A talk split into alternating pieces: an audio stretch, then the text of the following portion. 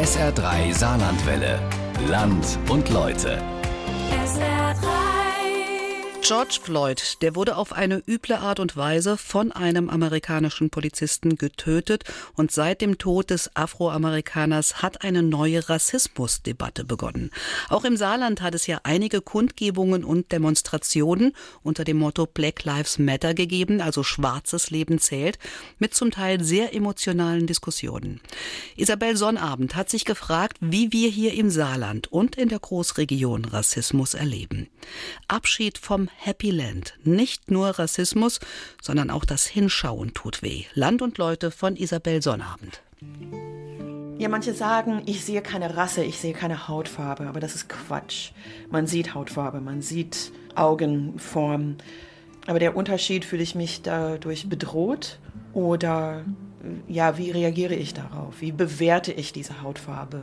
Mit den Sprüchen so, du hast ja Glück gehabt, dass du nicht so schwarz bist wie deine Mutter oder so, ist, dass man dann schon in so eine Schublade, okay, das ist nicht ganz so schlimm. Das ist ja, kann ja auch nichts dafür. So. Wenn man die gleiche Frage einen Deutschen, einheimischen Deutschen stellt, woher kommst du? Äh, ich komme aus Salü. Äh, warum fragt dem nicht als, wo aus, oder ursprünglich? Ist einfach so, weil das stört mich schon man gewöhnt sich dran, es ist irgendwie auch normal und man will halt auch nicht aufmucken, man will es halt auch nicht noch schlimmer machen. Also anfangs habe ich mich auch darüber scherzhaft geäußert, aus der Bricke, wo sonst. Ne? Aber natürlich kam dann immer hinterher, ah ja, aber konkret so. Die Antirassismus-Trainerin Tuboka Ogette bezeichnet die Welt, in der ein weißer Mensch in der Regel aufwächst, sozialisiert wird und dann auch weiterlebt, als Happy Land. Sie schreibt deswegen in ihrem Buch Exit Racism. In Deutschland wurde Happy Land mit einer besonders dicken Mauer ausgestattet. So gab und gibt es zwar eine umfängliche wissenschaftliche Aufarbeitung des Themas, aber gleichzeitig das fast zwanghafteste und durchaus verständliche Bedürfnis, sich von allem, was nur in die Nähe dieses Begriffs kommt, zu distanzieren. Also machen wir mal die Tür auf und schauen raus aus unserem Schneckenhäuschen oder auch aus dem Happy Land.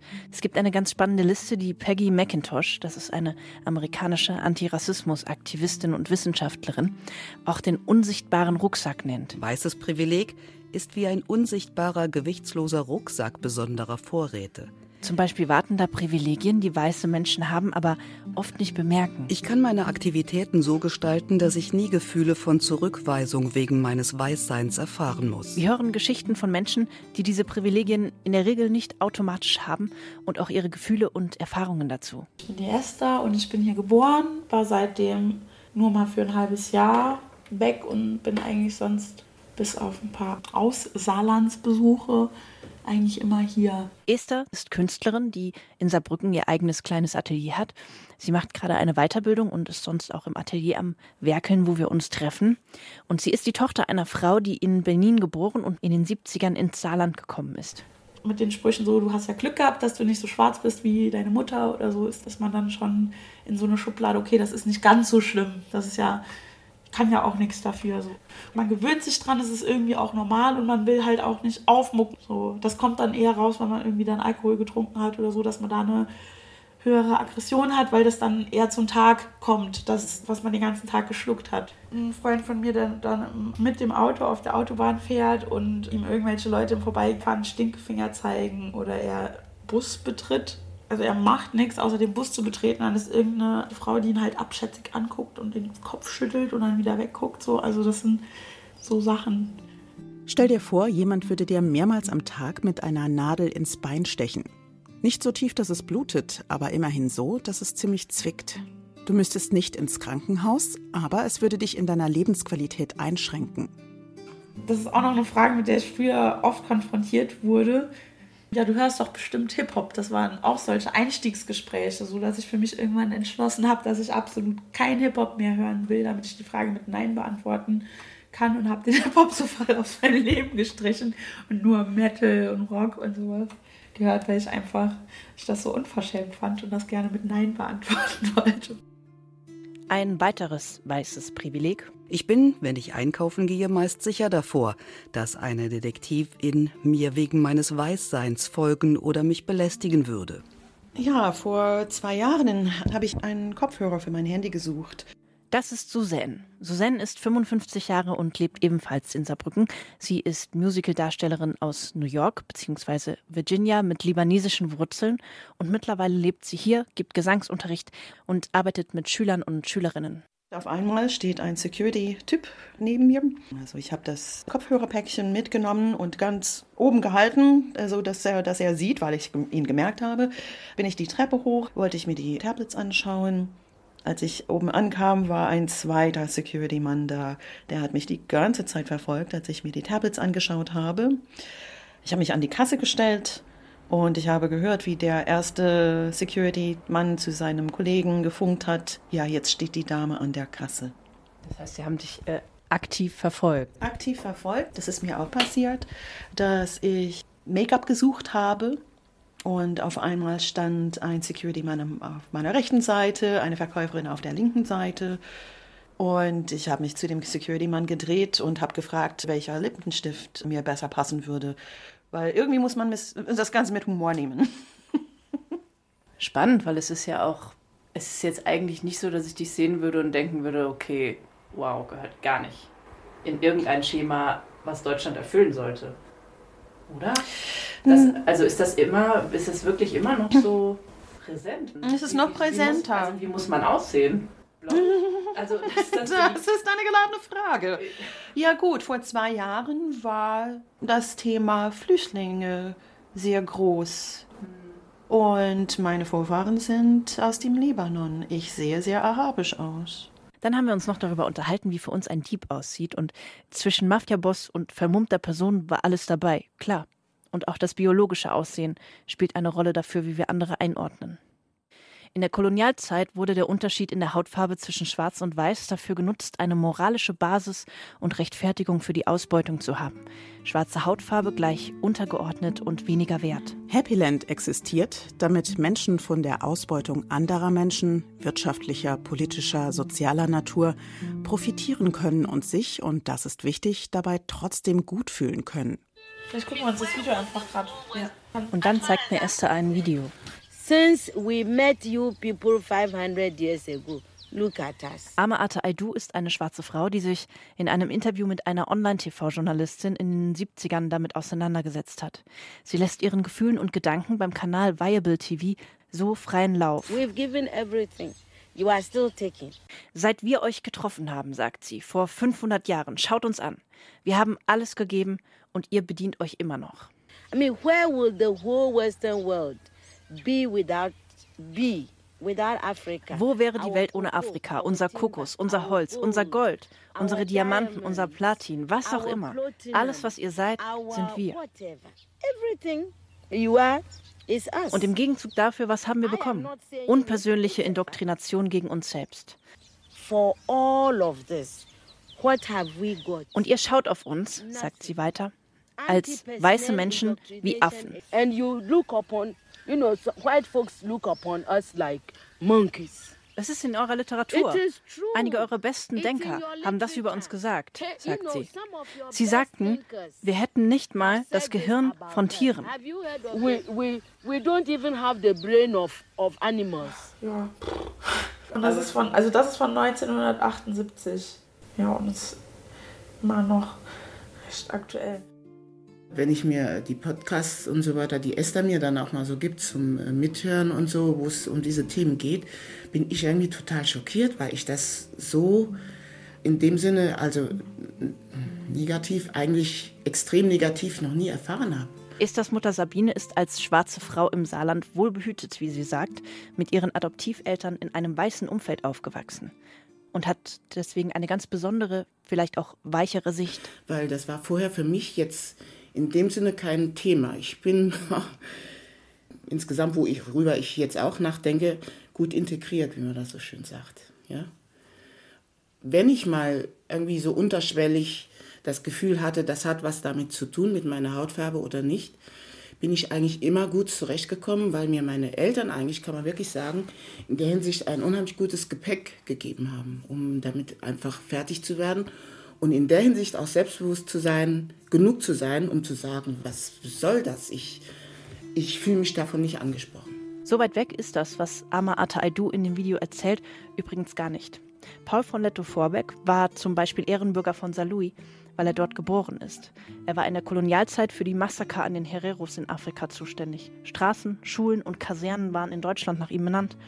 Und erst mit der Aufarbeitung der Kolonialgeschichte seit der Jahrtausendwende ist zum Beispiel auch in Saarlouis eine Straße wieder umbenannt worden. Es ist vielleicht aber auch nicht immer so bewusst, das ist halt so, denke ich. Ich meine, man wächst ja auf in einem gewissen Umkreis. Und je nachdem, was da geprägt ist, das fließt natürlich dann auch ein in die Meinung, sage ich jetzt mal. Die wenigsten ändern sich von sich aus, sage ich jetzt mal in der Richtung, ja. Oder haben überhaupt das Interesse, sich da jetzt mal bewusster zu werden, darüber anders zu denken. Ne? Und wenn das dann noch von den Familien oder von diesen Hintergründen unterstützt wird, kann man ja fast sagen, die haben eigentlich in dem Sinne keine Chance, wenn du so willst. Ne? Da können wir zwar drüber reden und ähm, Kampagnen machen und das bewusster machen. Also ich glaube nie, dass es ganz ausgemerzt wird. Es wird immer ein Bestandteil der Menschheit sein. Quasi die Unterschiede, die man zwischen Menschen macht oder dass man in seiner genau, eigenen Blase ist. Ja, dass man, also die Unterschiede, die man den, zwischen den Menschen macht. Ne? Es muss vielleicht gar nicht grundlegend zu sein, wenn du jemanden siehst und du hast dazu deine Meinung. Wenn man dann wenigstens versucht, das vielleicht doch zu ändern oder eine Chance zu geben, dann wenigstens. Ne? In der Hinsicht meine ich das dann. Antirassismus-Trainerin Tupoka Ogette beschreibt die Phasen, durch die weiße Menschen in der Regel gehen, wenn sie sich damit auseinandersetzen, mit Abwehr, Schuld, Scham und es können auch laute Gedanken dabei sein, wie ich kann ja auch nichts für den Kolonialismus oder auch ich wurde auch schon mal ungerecht behandelt. Mechanismen, die ganz normal sind und auch schützen sollen. Es geht auch gar nicht um Schuld. Jedenfalls mir nicht und vielen anderen von Rassismus betroffenen Menschen auch nicht. Ich wünsche mir für dich und mich, dass du das Wort Schuld durch Verantwortung ersetzen kannst.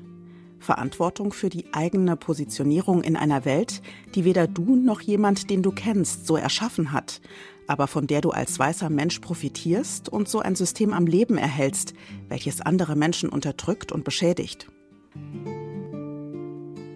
Ein weiteres weißes Privileg. Meine Anwesenheit in Deutschland wird als normal und selbstverständlich betrachtet. Mein Sohn sieht auch sehr arabisch aus. Äh, der ist hier, der ist in Dudweiler auf die Welt gekommen.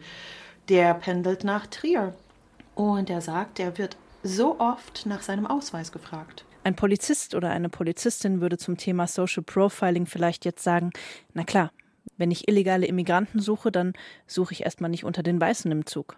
Andererseits führen genau diese Klischees und Erwartungen auch öfter zu unpassendem Umgang mit People of Color oder schwarzen Menschen und schwarzen Deutschen.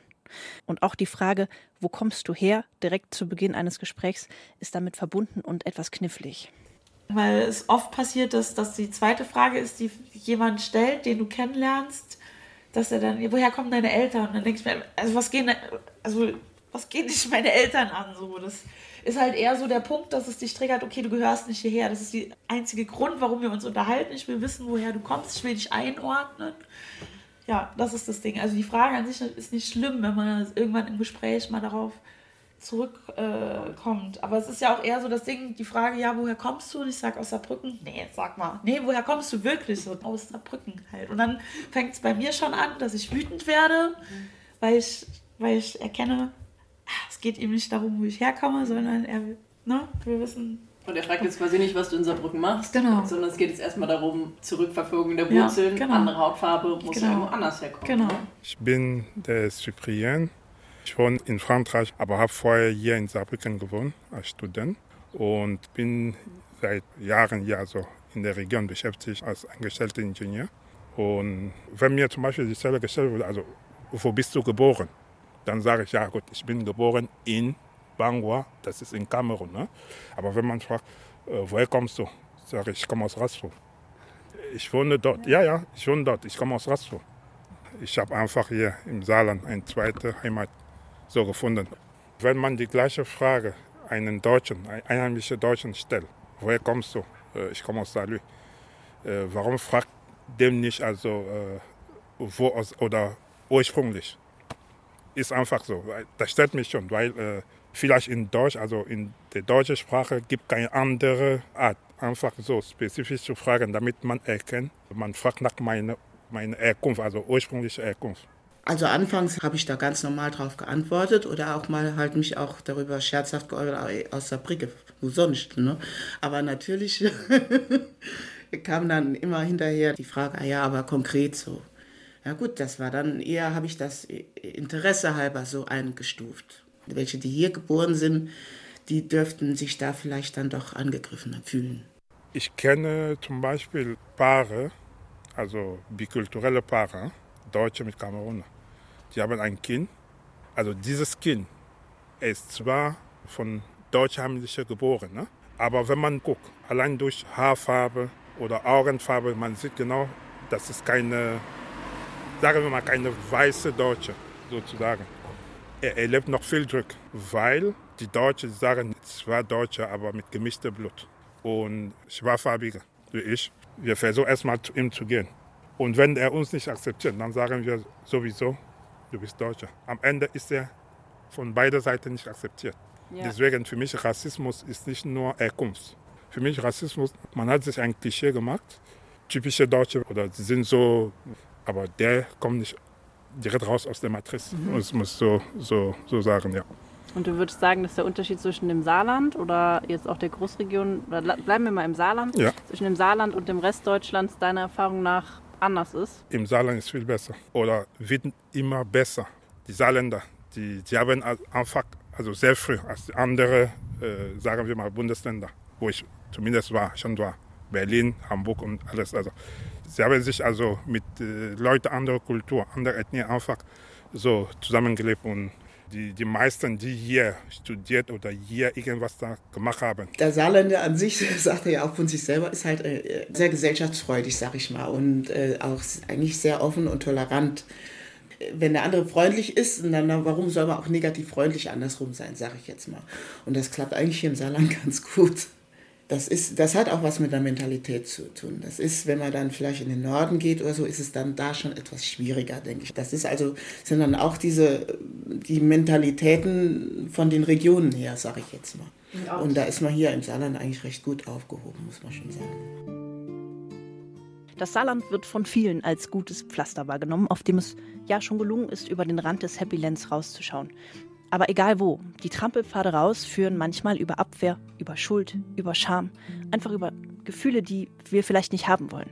Und erst wenn klar ist, dass es eigentlich einfach nur darum geht, die, die eigene weiße Perspektive zu sehen und anderen dabei zuzuhören, die sie eben nicht haben, dann ist ein Austausch darüber überhaupt möglich. Und aus diesem Austausch sind hier noch einige Wünsche für die Zukunft entstanden. Das Appell ist einfach, Leute so zu akzeptieren, wie sie sind. Ja? Und wenn man sich also an die Leute annähert, kann man den besser verstehen. Nicht einfach Fan bleiben und sagen, ich habe in diesem Film geschaut, Afrikaner sind so oder Chinesen sind so. In dem Film, da sind Klischees. Also es gibt keine Grunddarstellung für Menschen aus der gleichen Region. Es gibt immer so Indizien, die äh, ein der andere zu der anderen unterscheiden. Deswegen einfach Leute akzeptieren, wie sie sind. Was ich auch schön fand, es gab vor kurzem eine Petition in Frankreich dafür, dass an Friseurschulen auch Afro-Haare befasst werden, weil das ist halt auch ein Ding. Du kannst halt, ich schneide mir meine Haare selber, weil die Leute kennen sich halt nicht aus mit deinen Haaren. So, das ist immer ein Experiment. Und dass es sowas halt mehr gibt, dass man halt auch einfach zum Friseur. Das ist auch schon eine Form der Inklusion, dass man jemanden, dass man die Haare einfach kennt. Mein Sohn, der wird so oft nach seinem Ausweis gefragt. Aber am besten würden alle Leute, die um ihn herum sitzen, auch ihre Ausweise zeigen. Also, dass die Geschichtsbücher nicht mehr so weiß sind, dass man halt auch mehr über alle, also ja, dass man mehr erfährt darüber, weil du, wie das mit den Sklaven abgelaufen ist und also was, was da dahinter steckt, das, das schafft ja auch nochmal eine Awareness dafür, dass man halt anders mit Leuten umgeht und das nicht alles abtut es wäre eigentlich auch mal interessant, wirklich eine offene Diskussion damit zu machen, weil ich mich auch wirklich gern mal, ja, habe ich Esther schon gesagt, mal damit auseinandersetzen würde, einfach so ganz konkret.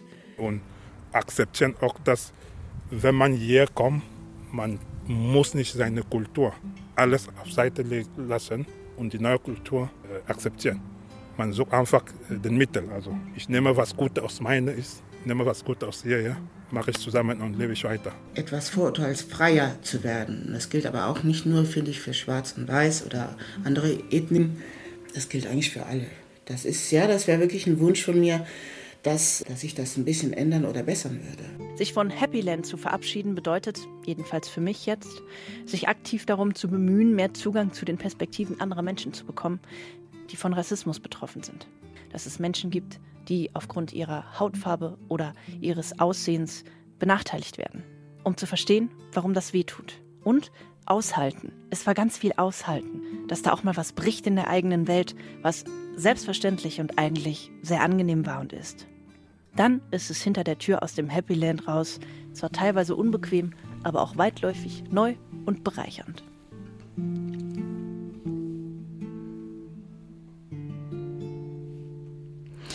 Abschied vom Happy Land. Nicht nur Rassismus, sondern auch das Hinschauen tut weh von Isabel Sonnabend. SR3 Saarlandwelle. Land und Leute. SR3.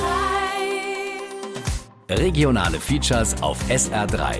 Immer sonntags um 12.30 Uhr und als Podcast auf sr3.de.